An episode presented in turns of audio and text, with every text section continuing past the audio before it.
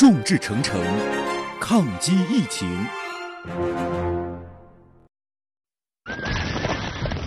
群雄逐鹿，总有棋逢对手，御风而行，尽享快意恩仇。享受人车合一的至臻境界，你首先需要选对最合适的宝马良驹。精彩汽车生活从这里开始。买车意见领袖，权威专家团队聚会团购买车，专业评测试驾。主持人杨洋为你客观权威解析。这里是购车联盟。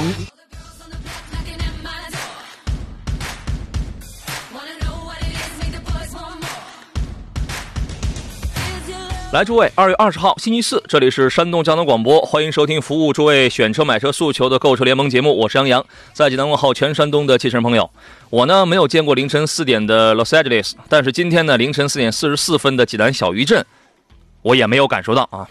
今天凌晨呢，这个济南市的长清区啊，又发生了三点一级的小地震啊，震源深度在八公里。济南市、泰安市还有德州市的部分地区呢有感啊，你们一定也有感觉敏锐的这个朋友是吧？你们是不是选择了是接着睡呢，还是睡不着啊？我呢迟钝啊，这个级别呢，其实说实话，比我媳妇喊我起床级别小多了啊，没必要恐慌。山东省地震局紧急会商呢认为说，本次地震呢是二月十八号长清区四点一级地震以后的正常余震活动啊，原震区附近近期呢不会发生破坏性的地震，所以说我们能做的就是保持心情放松啊，信心满怀做好，同时要做好基础的防治疫情的举措，好吧？今天节目呢，按照常规，我们用来解答各位在选车买车的时候遇到的一些个困惑啊。欢迎诸位跟我们来探讨。直播间两路热线电话已经为您开通了，号码分别是零五三幺八二九二六零六零和零五三幺八二九二七零七零，任选其一，直抒胸臆啊。有几种网络互动方式，一个是我的新浪微博，您可以艾特山东交广杨洋侃车。另外呢，微信公众账号有山东交通广播，通过这个呢，您可以在菜单栏里找到音频与视频的同步直播收听和收看。呃，节目内外您都可以关注杨洋侃车的微信公众号，在公众号里面搜索小喜的拼音全拼，你就。可以找到我了啊！今天呢，和我共同搭档的是来自北京戴通汽车科技的总监何志茂，何大官人，你好，大官人。你好，大家好。您最近的情况怎么样啊？我们现在依然还是在休息当中，还没有正式上班，还在休息啊。这个生活呀，还有工作的节奏也随之发生了一些变化，你有感觉到吗？呃，这个是完全打乱了这个预定计划。嗯，呃，在家已经待了快一个月了呀。就是很多的工作，其实现在都是由这个特定的单位、特定的场景挪到了这个家里了，对吧？对。啊，其实有有一些事儿呢，也并没有耽误。现在有很多在看这档节目的视频直播的朋友啊，您看我这发型，您看看啊，我也说实话，我挺长时间没理发了，我都 F 四了都哈。这个 fat，F 就是 fat，我一个人胖你们四个的。我觉得这也符合我的这个定位啊，呃，趁此期间呢，发掘一下自身的无限潜能。也许呢，你除了能正常上班、正常工作之外，也许你还可以是一个顶级大厨呢，对吧？也许你还可以变身为 Tony 老师呢，是吧？每个人都有无限的可能，充分利用这段时间，该看书、该充电的是吧？利用起来，挺难得啊。呃，先说一个话题，给诸位留出酝酿具体提问的时间来，就是近段时间的口罩很紧缺，很难买。尤其是呢，前些天，对吧？有人呢不得不买高价的，有人呢得去排队预约，有人呢反复使用。后来呢，我节目上也说过，很多的中国民族汽车企业呢，为了国家利益和人民安全，他们即刻转型生产防疫重要战略物资——口罩。很多人可能不理解啊，为什么这个汽车工厂、汽车车间可以瞬间就改造成口罩生产车间呢？这个问题您能大致给我们解释一下吗？呃，这个具体我还不太了解，但是目前我们看到这个，呃，上汽通用五菱，包括比亚迪这些个企业的话，都已经有成品的这个防预防口罩相应的这个防疫物资的话下线了，嗯，而且是这个非常迅速的，这个确实是这个点赞。对，呃，其实简单通俗来讲的话，就是生产汽车的，因为汽车上你你你要有一些什么滤芯材料，对吧？然后有隔音。隔热材料这些材料，它它的这个生产，包括它的一些材质，很多地方跟口罩它是通用的，是差不多的。另外呢，汽车工厂里边都有无尘车间，生产口罩呢也需要在无尘车间里进行。哎，你看这个标准它也是一致的啊。呃，前几天呢，国务院联防联控发布会的消息说，截至到二月十一号呢，全国口罩产能利用率已经达到了百分之九十四，特别是一线防控急需的医用 N95 口罩的产能利用率达到了百分之一百二十八。但是呢，国内口罩供应仍然有巨大的缺口，这是截至到二月十一号的消息。呃，随后呢，紧接着就有不少的汽车企业开始跨界进行口罩的这个生产了。我们节目当中咱们也表扬过，也点赞过啊，比如说在这个上汽通用五菱的十 W 级的这个无尘车间。以内供，工人们加班加点的生产战役战略物资，就是五菱牌的这个口罩。呃，据测算呢，它这个口罩呢是只交付只赠，我不卖啊。而且它有个包装盒，它上面写着“人民需要什么，五菱就造什么”。这个自产的第一批口罩呢，已经批量出货了。从产生这个想法到第一批口罩下线，就用了三天时间，速度很快。呃，有一个预测，说到二月底呢，上汽通用五菱的这个口罩的日产量将达到三百七十万，其中十二条联合生产线、十一条自建生产线现在都在没白没夜的这个紧急在这个加工着。二月十四号的时候呢，已经下线的前一百万只五菱牌口罩已经现场正式正式交付了，只赠不卖。啊，不仅是上汽通用五菱，比亚迪、广汽也已经投入到了口罩生产生产当中。啊，比亚迪呢宣布生产口罩跟消毒液，二月十七号前后就是量产出货。同时呢，广汽研究院也提出研究打造用于加工生产口罩的设备还有生产线的这个方案。呃，未来呢，这些汽车企业他们联合生产的口罩呢，或许将达到全国二分之一的产能。汽车企业承担了全国口罩所需的。百分之五十，我觉得这个真的是一个壮举，我是这样认为的啊。何呃何工，您认为呢？呃，没错，这个汽车生产线的话，我们知道它完全具备这样的生产实力，它可不同于呃这个咱们普通的这个卫生呃这个用品厂家，嗯啊，它的规模是很大的。其实，这这个产能出来之后，当然很多人也会担心产能会不会过剩，嗯，但我觉得他们会及时做出相应调整的。对，过剩没关系啊。因为这个国家发改委的这个副主任连维良呢，已经给企业已经吃了定心丸了，说呢，可能有不少企业担心将来不会这个会不会口罩产能过剩呢？他呢就说，我可以明确的告诉大家，疫情过后富余的产量，政府将进行收储，只要符合标准，企业你就可以开足马力组织生产，啊，所以说大家马上就能见到，或许已经见到了，对吧？五菱牌、比亚迪牌、广汽牌的防护口罩。已经问世了。你看，这三家车企投产以后，他们的这个综合产能就占到全国产能口罩这块的二分之一了。我觉得这个真是一个壮举。假如说没有这样的中国民族汽车工业在这个时刻无私的奉献的话，也许我们此时此刻很多人，包括我在内，我们还是用不上口罩的，有可能啊。这个有有这个数据显示说，第四次全国经济普查呢显示说，我国今年以来就业人数稳定在七点七亿左右。按照极端条件来计算的话，口罩如果按照每人每天一支的这个消耗量，那么每天的需求量就是七点七亿只左右啊，这个量非常庞大。那么根据工信部统计数据显示呢，我国口罩最大产能正常情况下是每天两千多万只，N95 医用口罩每天的产能仅有六十万只。你看这个缺口其实是。是非常大的，是非常大的，所以在这个时刻，我们更加应该知道我们中国的部分民族汽车企业他们做了什么，他们奉献了什么。我觉得真的是这样的啊。呃，当然呢，二月十号的时候呢，国家发改委相关人员就已经说了啊，全国二十二个省份的最新数据说，口罩企业就是原有的口罩企业复工率已经超过了百分之七十六了。所以说大家这个就可以放心了啊，这个就可以放心了。呃。再看一下，近日呢，中国纺织品商业协会负责人也表示说，二月底呢，中国将日产各类口罩接近一点八亿只。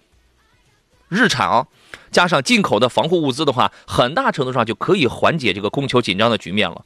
呃，最后我想说的就是，汽车人们在努力，社会各界都在努力。如果有一天口罩我们不再难买了，请大家在这样的时刻，包括在未来，一定要不要忘了这些车企。希望咱们每个人都记得，为了这场战役付出过的所有的这些个平凡者，所有的这些个劳动者们啊，呃，进入今天节目的第一段广告，回来之后来看大家挑车买车的提问。来，诸位，我们回到节目当中，前一贝贝说：“杨哥，大济南又地震了，注意啊，胖眼儿啊！”对我来说呢，基本上我说实话，我确实是没有感受到，而且我也并不恐慌我也并不恐慌。但是昨天节目也说到了，大家这个利用这个时间储备一些常识、一些知识、一些技能，这个可是有必要的啊。记者男孩说：“国家需要什么，五菱就造什么。五菱口罩只赠不卖，开五菱用华为啊，支持国产品牌崛起。所以在一些特定时候，你能发现，真正就是想着国家、想着人民的，就是你中国的民族汽车工业，值得点赞啊！今天的节目，我们从孙波的这位呃朋友的提问咱们开始啊。他说：主持人好，二十五万的落地要轿车，三十八岁女性开，主要是市里开，请推荐一款，谢谢啊。对于这个观点呢，何工，您有什么样的评价呢？”呃，如果女士来看的话，落地二十五万左右的话，可选车型呃价格在二十二三万左右。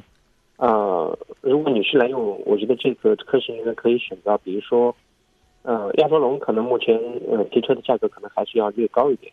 呃，像凯美瑞二十万落地可以车型，这个类似这样的车型，我觉得是可以选择的。嗯。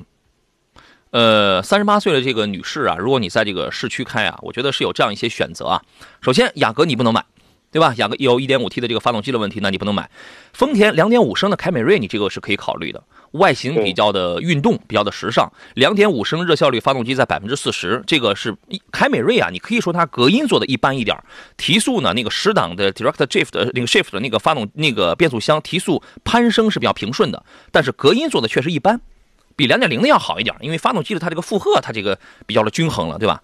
呃，真省油，两点五的凯美瑞是真省油，这个我开过，特别特别省油。迈腾你可以考虑两点零 T 的，但是迈腾长期驾驶的话，可能你会觉得会偏硬一些，对吧？亚洲龙刚才何工讲了，这个是一个选择，二十五万落地的话，你可以买一个中低配了，我觉得这个没有问题。另外有一款车也非常的优秀，两点零 T 的新天籁，两百五十匹的这个操控，包括你买两点零 T 的车上，它就有那个超智驾的这个呃 L 二级别的主动安全辅助驾驶这个功能，我认为还是非常 OK 的啊。呃，别克君越，君越的 2.0T，这个你也可以考虑。这个车呢，做工做的还是不错的。另外还有一台车，就是低配的奥迪 A4。年前的时候，这个车呢能做到二十三万八左右，也就在二十就是二十四左右吧。那么差不多你办完了之后，二十五六万，二十五万多，对吧？那肯定这个这个要稍微要超一点。但是低配的 A4，我觉得配置不太行，但是呢，品牌号召力，我觉得这个也是适合一个，包括车风上也是适合一个女士来开的。何工，您觉得呢？呃，对，刚才您提到的这些车型都可以，但是这个范围确实有点大。嗯，呃，我建议还是锁定呃这个三台车，这个三款车就可以了。对，然后嗯，对，像这个凯美瑞，包括迈腾，嗯，呃，如果说品牌要求高一点的话，那这个呃 A 四低配的 A 四也可以，A 四可以。然后他又补充了一条，说不要日系车，不要日系车呢，在这个价位，韩系车目前没有优秀的选手，那你就剩下德系。美系、法系车现在在这个价位垂垂老矣，那你可以不用考虑的。对，就剩下德系跟美系了。德系刚才我们讲了一个，就是迈腾。迈腾你现在，迈腾现在没有什么负面是吧？你可以买的。迈腾 A 四，呃，这两个 A 四之间去选一下 A 四。嗯，如果选一个中配、中高配的话，价格可能高一点。呃，但是只能买个低配，这台车肯定也不后悔的。对，只能买个低配了，是吧？对，美系你现在你就去挑一个君越，再趁着君越还没有全全系配一点三 T 的这个小心脏之前，你淘你淘一个两点零 T 的这个君越，它的一个优点是什么呢？做工就是外形有商务范儿，然后做工做的比较的好，内饰的这块做工啊比较的这个细腻啊，又又皮质包裹，就是感觉很美，看上去是比较的细腻的，那你就考虑这个好了。对吧？像你这个目标，这个已经是特别明确的啊，这个咱们就不用说了。呃，昨天有一位朋友呢，他问了一个想买一台离地间隙在二十公分，呃，后排能铺平，然后呢，因为要放这个老爷子一个一米八长的一个担架，想买一台这样的车，但是只准备要花十万块，啊，我们推荐了一些这个车型之后呢，其实都很在在在这个价格很难满足啊，很难满足他的这个。怎么说呢？就是离地在两百，在两百的这个这个条件很难满足这一条。后来他去看了一个箱货，看了一个大型 MPV 是谁呢？江淮的星锐。问这个车怎么样？我觉得这个车从功能、从使用上，对你来说的这个用途上是没有问题的。呃，但是你嗯，除非你就把这个车就是仅仅用作你的这个用途。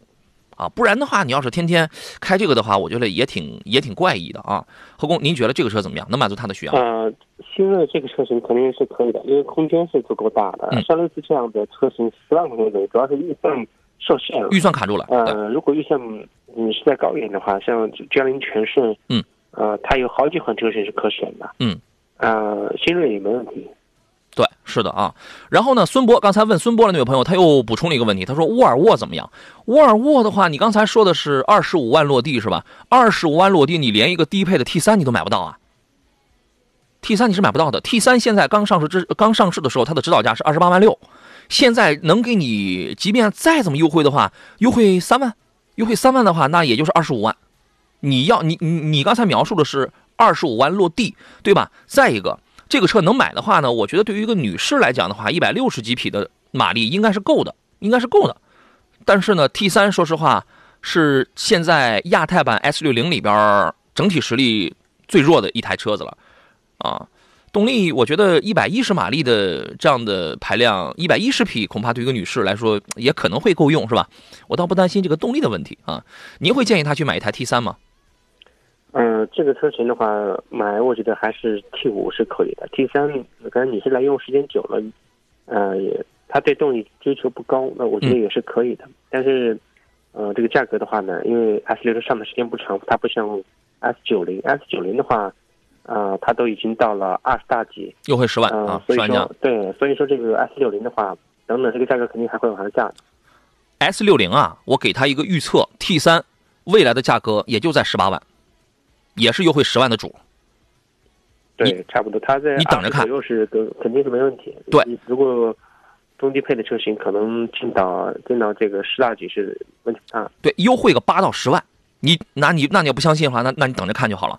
再一个，你就算咱们抛开你的预算，咱们不讲？你就是要买这个 S 六零的话，我建议你，呃，这个 T 四，你何工讲 T 五？T 五肯定贵了，T 四跟 T 三就差两万块，你怎么着也得买个 T 四，对吧？无论从配置、功能、那种安全性的那就是那种储备上，呃，还有这个动力上，它都要高很多，啊，你怎么着也得添两万去买个 T 四，但这个肯定它就超预算了，啊。大家用时间去证明这句话，看看将来未来不用很长，你觉得需要一年时间吗？也也就一年，用不了，用不了啊，最多也就一年。呃，优惠八到十万，你等着看，你你等着看啊。嘉禾全屋定制说车上捞不着，看直播更好。帅帅哥杨洋哈，您在看视频直播呢是吧？啊，然后他说我是潍坊老韩啊，欢迎你，欢迎你啊。一个看看我这 F 四的这个发型啊，我媳妇儿已经给买了一推子了。他准备化身成我们家的 Tony 老师啊，就准备拿我来做实验了啊，忍不了了。名字自己去吧。说杨洋好，专家好。第一辆飞度呢，呃，已经哎，他的问题被别人的迅速在在在这个顶上，大家不要刷屏，好吧？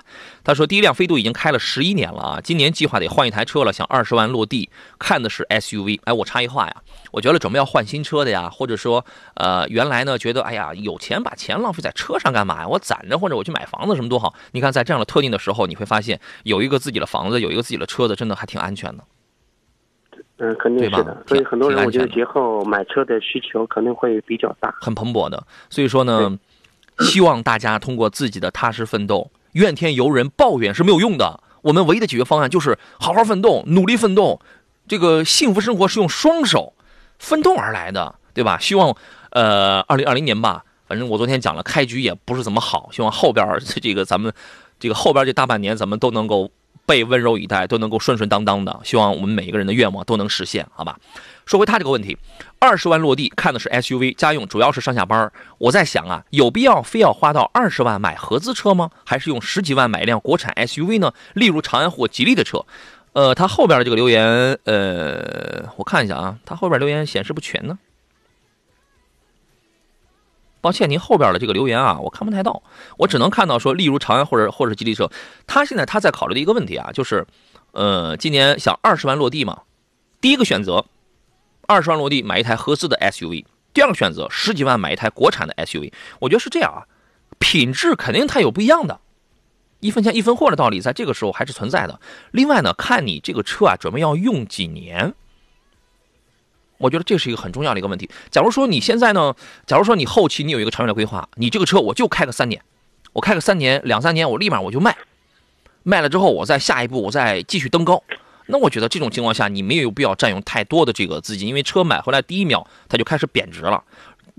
如果你不是一个这样的计划的话，就是你买了一台二十万的合资 SUV 的话，你就多开；你买台十万的，你少开几年不行你就换。啊，我觉得这个没法，别人没法给你一个建议。这个取决于你自己的条件啊，何工，您说说这个问题吧。嗯，没错，这个二十万左右你去选的话，落地二十万买到的 SUV，合资品牌的也是呃中低配的车型，然后。嗯呃，车型的范围其实这个还是很大的，因为各种车型，合资品牌的像大众的、斯柯达的、嗯，现代的、起亚的，啊，这个丰田、本田这些都有，在十二十万以里，按起了二十万左右，嗯，但是一大批车去可选，嗯，如果说十十几万，呃，少个几万块钱去选自主品牌的话，也是有很多车在配置各方面的话也不差，所以说，我觉得，嗯，还是还是权衡一下自己的资金实力，如果说。呃，相当于上一台车飞度用把它用了这个十多年的话，嗯，我觉得呃，我觉得这个两种选择都可以。他是一个挺耐心的人，是吧？那我们判断你买了这台车是不是也是打算用 N 多年啊？假如说你这个，我觉得看你资金的情况啊。如果你打算用很多年，资金又很充裕的话，干脆你就一步到位，二十万落地。其实现在随着车市的这个终端的优惠啊，你能买到不少的中配车了。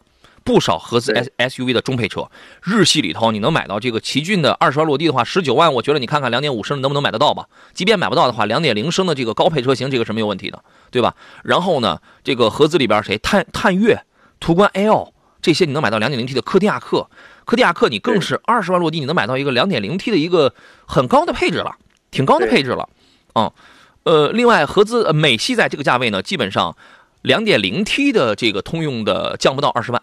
你二十万肯定是落不了，你只能买一点五 T 的，一一点五 T 的 Equinox 探界者或者是昂科威这样的一点五 T 的这个你就不要买，你就不要买，两个变速箱全有问题，啊，我们先不论分体式空气臂衬套的问题，两个变速箱是都有问题的，这个你就不要买，啊，所以说，另外呢，二十万落地的话，那个韩系的现代的新途胜呢，现在它在它也在用七档的干式双离合，这个反正体验感也是差一点，所以干脆你在这个价位就瞄准，如果是合资的话，就瞄准德系跟日跟日系相对稳定，相对 OK 一些。对吧？你买了这个，你就多开几年，好吧？就这个问题啊。呃，若天说中国汽车保有量有多少啊？据统计，三点四八亿了。国家应该控制吗？空气污染好严重。哎呀，我不知道有话我我有有句话我该不该说呀？我其实真的觉得这个尾气的这个污染是雾霾天气的一个很重要的因素。但是呢，你要把全部都交给他的话，这个锅全部都扔给汽车的话，我觉得，哎呀，没法说。呃，这个锅的话让汽车来背，我觉得是不合适的，因为我们知道，在这个春节期间，然后截止到现在，呃，车辆的停驶率的话是是多大？然而我们看到这段时间以来的天气状况，呃，也没好哪去。所以说，这个锅你让车车辆来背，我觉得说这个话的这个这位车友的话，他可能。嗯，可能平时不怎么用车。当然，我们还是那句话，勿以恶小而为之。它肯定它是有污染的。所以说呢，我们提倡新能源，所以说我们提倡绿色环保，少平时少开一天车，这个这个都是可以的。对，但不能因噎废食，矫枉过正，对吧？是这意思啊。我们进入半点广告，稍事休息。群雄逐鹿，总有棋逢对手，御风而行，尽享。快意恩仇，享受人车合一的至臻境界。你首先需要选对最合适的宝马良驹，精彩汽车生活从这里开始。买车意见领袖，权威专家团队聚会团购买车，专业评测试驾，主持人杨洋为你客观权威解析。这里是购车联盟。那诸位，十一点三十二分，这里是星期四山东交通广播，在十一点到十二点为您直播的专业汽车节目《购车联盟》，我是杨洋啊。还剩半个钟头，遇到了挑车、选车、买车拿不定主意的情况，欢迎跟我们来聊。马上呢，大家会迸发出呃一股就是憋了很久的、很蓬勃的这个购车的热情。看好的是什么车？欢迎跟我们来进行探讨。直播热线呢是零五三幺八二九二六零六零或八二九二七零七零。此刻您可以通过山东交通广播的微信公众平台给我发文字，提出你的疑问，也可以在菜单栏里找到听广播或者看直播来收听收看我们此刻的音频与视频的。同步直播啊，在杨洋侃车的微信公众号上，大家也可以关注，也可以随时给我留言。在节目以外的时间，我通常通过这个跟各位来讨论一些问题，而且我的一些观点、一些什么样的评论，您都可以在这个地方，在这个平台上来进行找到啊。另外呢，有关这个汽车维权啊，还有呃评测呀、节目回听啊，我们都通过杨洋侃车的微信公众号啊。呃，座上宾呢是来自北京戴通汽车科技的总监何正茂何工，你好，何工。你好。这个莱芜的孙萌说一个月没开车了，空气质量感觉也没怎么变好。我说实话，我觉得现在空气质量，反正我身边还挺好的，我身边还挺好的啊。这个还是那话吧，呃，响应号召，勿以恶小而为之，一定是有污染的，这个是毫无疑问的啊。这个但是呢，它是一个时代发展的需要。人和动物的一个显著的，人和猴子一个最重要的区别是什么？人会使用工具，人会使用工具。你不能因为你刚才你提了这么一个观点，我们就不使用能够给我们的这个各方面的发展带来很多便利性的这样的工具了。这个是这个这个这个叫因噎废食了，这个叫啊。呃，小白说杨哥，途观 L 在中保研的碰撞实验当中成绩太差了，别推荐了吧。大众现在的车型整体安全性能都不行啊。那你说那个迈腾，哎，途观 L 的好像碰撞成绩 A 柱也是一般情况是吧？对，像大众的车辆的碰撞情况 A 柱都是要差一点。那你说为什么？呃，迈腾跟途跟探岳碰没碰？呃，迈腾碰过了，成绩怎么样？途岳的话，呃，我还没注意到这个相关的成绩。迈腾的成绩怎么样？呃，迈腾相对于帕萨特来讲的话是要好。哦，那好吧，那你就考虑一下这个吧，对吧？啊，呃，各位，呃，有有有这个买车提问，继续跟我们来问啊。袁卫国说，长安欧尚叉七能买吗？家用偶尔拉点货，推荐哪个配置？呃。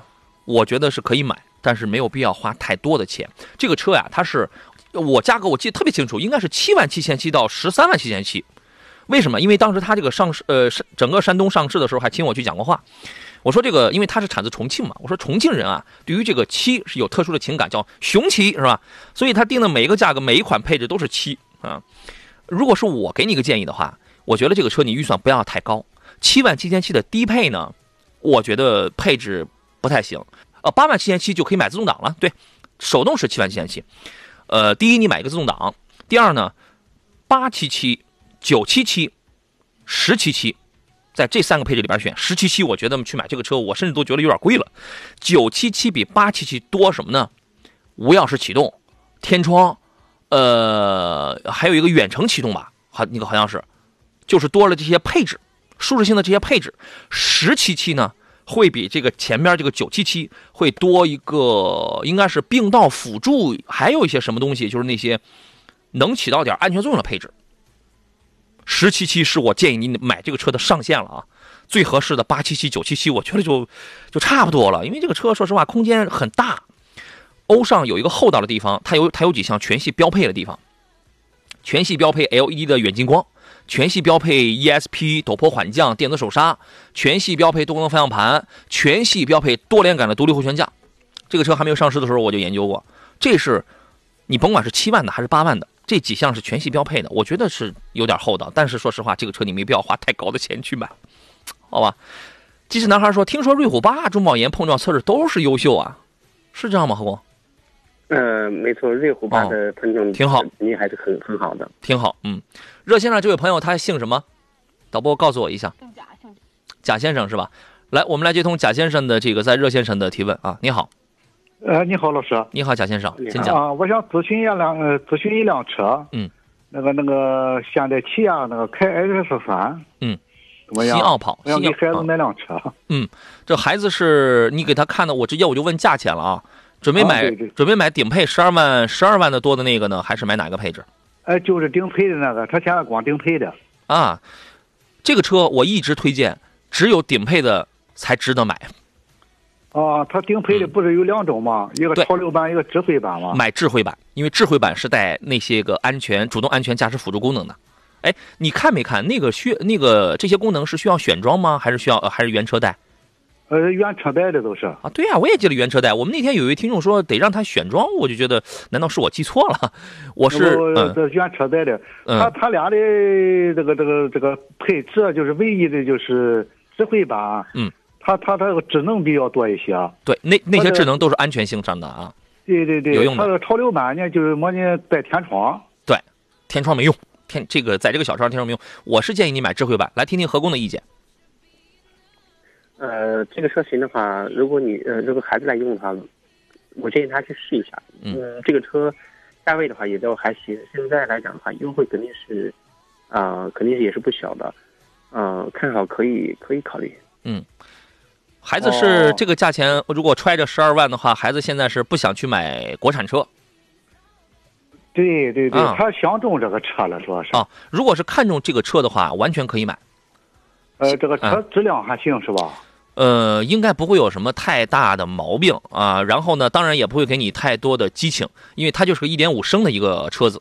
对吧？啊，对对对，一点五 CVT 的，哎，一点五升配一个 CVT 的动力，我觉得应该是够用了，但是不是特别澎湃。因为我揣着十二万，我现在我去买一些国产 SUV 的话，我可以买到配置更好、做工更好啊，动力上我最起码我我我最低能买一个一百五十匹的一点五 T 的，其次我能买到什么呢一点八 T 的，有的车的一点六 T 的，哦，就是动力上，哎呀，那个就可好玩了，你知道吗？这就可好玩啊。往年我纠结的是往年孩子呢喜欢带天窗的，不过他这个智能少。你就告诉他一句话：命重要还是天窗重要？天窗一年到头你能开几回？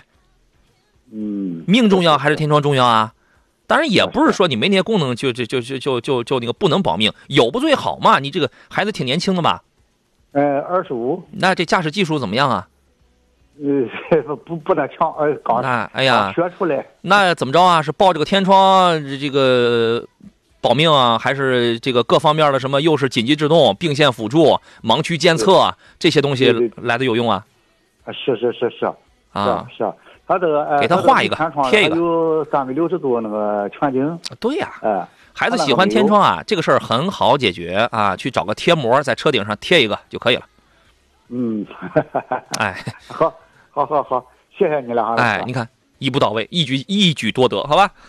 好，谢谢你，谢谢你。安全最重要啊！等这个技术练好了，下次换车的时候，爱换什么天窗、全景的、半段的，随他。先练好技术再说吧，啊啊，就是就是，好嘞，谢谢谢谢，好嘞，再见啊，哎哎，好，再见再见，好，拜拜，嗯，嘉禾全屋定制说做公益，说现在要多开车，少坐高铁、公共交通，我觉得这是对的，因为现在啊，这是我们在防治疫情期间啊，你就得多开自己的车，你开自己的车你也得消毒啊，你这个开公共交通工具，说实话，我们也在提倡就是减少这样的一些个机会嘛。淡泊说太坏了，叫人家贴一个天窗。那怎么着啊？我能教他去拉一个天窗呀？那孩子太小，不懂，是吧？你不就得这样吗？哪头重要啊？你说咱们作为这个过这个过来人，我觉得咱们应该是懂的，对吧？啊，瞄了个瞄说，杨哥让导播小姐姐多说话，要不我先提前下班吧？我说让他进来给大家来做一段得了，是吧？这个大肚朝天说，杨老师，我又来打扰了。啊，我想问一下，家用啊，一年也就不到一万公里，本来相中了这个长安的 CS75 Plus，最近又看了比亚迪的宋 Pro DM，有车库，能能充电啊，值得买吗？还是 75P 要好一些？嗯，这个你就算算成本啊，你能充电的话，你就算一算能省出多少来啊？何工怎么来看这个问题？呃，这两台车的话，觉得还可以。如果说充电方便的话，我觉得，嗯，比亚迪这款车也是可以的。嗯。这个宋 DM 宋 Pro DM 的话，纯电续航能在多少？呃，充电续航是呃，它是看的是哪一款？因为现在我们看到这个宋 Pro 的 DM，它说，嗯嗯，宋 Pro 的 DM，你看一下，你如果充电方便的话，肯定从节能角度出发了，这个要更好一些，对吧？那你那你当然那那那你就买这个。我要是充电方便的话，我也早换什么别的那个插电混什么的了啊。这个前一贝贝说，现在的孩子啊，浪漫最重要，是挺浪。啊，但是，我反正我个人还是持我刚才的那个观点啊。呃，各位遇到了挑车买车的问题，可以接着跟我们来进行探讨。您可以通过热线，或者通过我们的各种网络互动方式，在山东交通广播的这个微信平台上，或者是在杨侃车的微信公众号上，都可以给我来进行留言啊。机车男孩说，空气质量不好，全景天窗都不常开，安全配置很重要。下雪天路面结冰以后就可以完美体验长途驾驶，还能缓解疲劳，非常赞同杨老师的观点。舍去天窗，选择安全配置丰富的车辆，买了不后悔。嘉禾全国定制说，小车还是不要带天窗了。这个东西啊，你用上你就知道了。天窗你一年到头你开不了几次啊，有的时候你会用，但是有些东西呢，比安全来的要重要的多得多。好吧，我们进入今天节目的最后一段广告，稍事休息，马上回来。呃，进入到我们今天最后一段的节目当中，各位遇到了挑车买车的问题，可以继续跟我们来进行探讨。包括今年大家呃，你可能会看到的有什么样的新车，如果你感兴趣的话，也可以跟我们来聊。刚才广告期间我查阅了一下，比亚迪的宋 Pro 的这个 DM 呢，它的这个续航里程啊，就是因为它是一个 PHEV，它是一个插电混啊，这个官方标定了 NEDC 的情况下，纯电续航能跑八十一公里啊，八十一公里，我觉得这个是目前已知的一些 PHEV 的车里边跑得比较远的。目前已知的宝马新款的五三零 L1 呢，现在已经把它的那个电瓶从十三点三千瓦升级到十七千瓦之后，有原来的六十七公里的纯电续航，现在升级到九十几公里了，对吧？何工已经升级到九十多公里了。其次的就是这个八十来公里的，呃，绝大多数呢，其实大家差不多都在六十来公里。好像起亚的新款的插电混的那个 K 五啊，还有呃。索纳塔呀，什么出来之后，纯电应该也能在九十公里左右，啊，其他你像吉利的原来那个 PHEV 的博瑞 G 一啊，什么都是一些就是很传统的，也就在六十公里左右的啊。如果说你的日里程，我充油回电，你的日里程就控制在这八十公里之内的话，那你那就是你先期投入去买宋 Pro 的这个 DM 的先期投入要多一些，因为你这个办完那得少说也得二十万。是吧？先期投入高，但后期的使用成本那要低一些。那你就结合自己的这个里程啊，结合到这个你的用车的时间长效性，你算一下，你这个成本能回本，OK 啊，对吧？呃，淡泊说杨仔的贯口说的真溜啊，不愧是专业的。嗨，我算什么专业？我是半路出家的。呃，再看其他人的问题喽。Levin 说天窗啊会影响整车的刚性。其实很多人在选车的时候可能都有这样一个观念啊，觉得上面开个口子会不会影响整车的这个刚性啊？你会发现是，呃，都带天窗是吧？呃，这个首先我来我来这个纠正一下这个观点啊。车的话，它分为结构件和覆盖件。嗯。车体的结构，呃，像它的这个，呃，整个底盘到车身结构方面来讲，嗯，呃，车门啊、前翼子板、盖板、前机盖、后机盖、车顶，这些都是覆盖件。嗯。覆盖件来讲的话，它对车身整个车身强度来讲的话，呃，它的这个那占比是几乎几乎是可以。呃，没有想象当中那么那么那么强，嗯嗯，它不会是一块整体的钢板，所以说车顶无论你怎么设计，它不呃碰撞之后不不不会说是有天窗的就会比这个没有天窗的脆弱，不不是这样的。对，啊，这个概念是错误的。对，呃，有朋友说插电混动几十公里不合算吧，还太贵。错，贵是肯定贵，因为这样的车肯定贵。插电混动的这个车的优势是什么呀？除了行驶品质，除了提速快之外，真正在老百姓使用上的优势就是在于你的日里程。这个时候要算你的日里程，刚好在它纯电续航的这个范围之内。如果是这样的话，每天你用电那就好了，很省很那个也，它是能太省油了的油费。你多长时间才能用光一箱油啊？对吧？这是它的优势。这个时候咱们请注意，我们算的不是年里程，算的是日里程，这是。PHEV 的这个优势，但是投先期投入肯定就是贵的，这个是毫无疑问的，好吧？顺起的问题是，奥迪 Q3 跟宝马的 X1 啊，每年一万公里以内，帮忙给选一下。你这个东西啊，其实你说车选人或者人选车，其实都可以。就您的这个描述啊，说实在的，真不是我这个节目常有的风格。这两个车各有特点，Q3 便宜。呃，这首先这两个车呢，我建议啊，都买 2.0T 的车子啊，2.0T 的叉一动力更好，空间更大。无论是坐的空间还是后备箱用，后备箱你规规矩矩那都是五百多升，你一个 Q 三的话四百升，四百出点头。然后呢，叉一我在宁波，我在哪儿来着？我在宁波还是还是在哪儿？就当时叉叉一还没上市，我就去已经去开过了。我亲手把后排座椅都放平了之后，我们往里堆箱子。官方说它能那个后备箱的容积放平之后是一千六百多升。好家伙，你家里你有个小宝宝啊，或者你因为叉一买了很多的都是女同志是吧？也不排除有男士玩这个东西，呃，放点小宝宝的东西啊，放点大大个的这个东西，一千六百多升，这个后备箱是 Q 三给不了你的，非常实用，动力还好，所以这两个车的话，如果是我的话，一定建议你买 2.0T 的叉一，前驱怎么了？一样开，动力提速调教一样是宝马的，，Apple 的问题，主持人好，专家好，预算三十万，家用轿车给个建议。商用还是个人用啊？对啊，三十万左右可选的车型就比较多了。目前来讲，我们看到这个，啊，在常见的车里面，要三十万左右，办裸车在二十二十五六、二十六七万。嗯。啊，那比如说你可以选到这个，啊，奥迪的 A 四。嗯。啊，然后呢，这个中大型的车里面可能，辉昂、奥迪的 A 六，奥迪 A 六的话，裸车有近到三十以里的，但是半期的就要三十多了。对。啊，在其他的话，这个三十万左右可选的轿车，其实这个属于一个，啊，你买到 B 级车的全都是最高配的车型。对，呃，假如说我我们设想一下，你是商用，我给你几个选项，你可以买到低配的辉昂，上汽大众的辉昂，可以买到降价三十万左右都不是低配了，呃，因为接近中配。我帮朋友二十六还是二十七是吧？啊，对，二十五万多的价格，整车的配置相当棒。那个叫商务还是叫精英的那？可能叫商务版吧，是吧？对对，这个中低配吧，你可以买到辉昂，然后呢，优惠十万加之后的，那个呃，对，沃尔沃的 S 九零，哎，凯迪拉克 CT 六是不是也在这个价位？CT 六的话也在三十上下，二十大几。呃，对，你看这个都是一些。大型的车，你尤其是 CT 六九零这样的，这都是个这这个这都快 C 级了，对吧？